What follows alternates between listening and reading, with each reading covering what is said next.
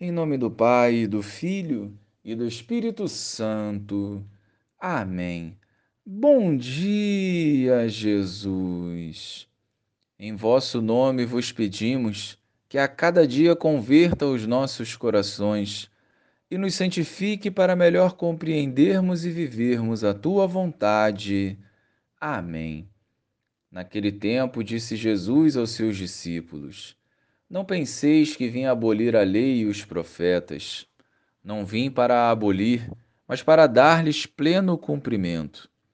Em verdade eu vos digo: antes que o céu e a terra deixem de existir, nenhuma só letra ou vírgula serão tiradas da lei, sem que tudo se cumpra.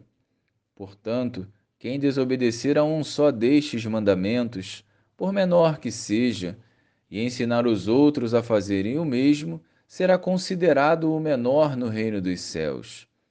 Porém, quem os praticar e ensinar será considerado grande no reino dos céus. Louvado seja o nosso Senhor Jesus Cristo, para sempre seja louvado. Sabemos da imensa bondade e misericórdia do nosso Senhor. Mas isso não significa que devemos ignorar as leis e os mandamentos.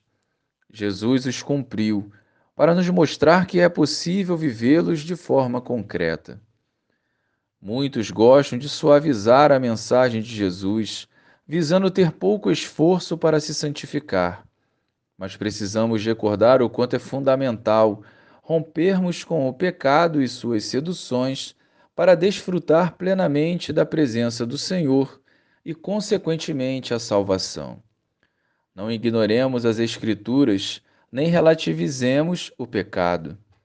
Busquemos praticar os ensinamentos de Jesus e ensiná-los principalmente através do nosso testemunho, edificando o seu reino.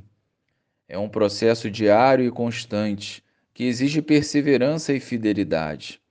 A salvação, portanto, passa pela obediência aos mandamentos e o nosso serviço a Deus. Glória ao Pai, ao Filho e ao Espírito Santo, como era no princípio, agora e sempre. Amém.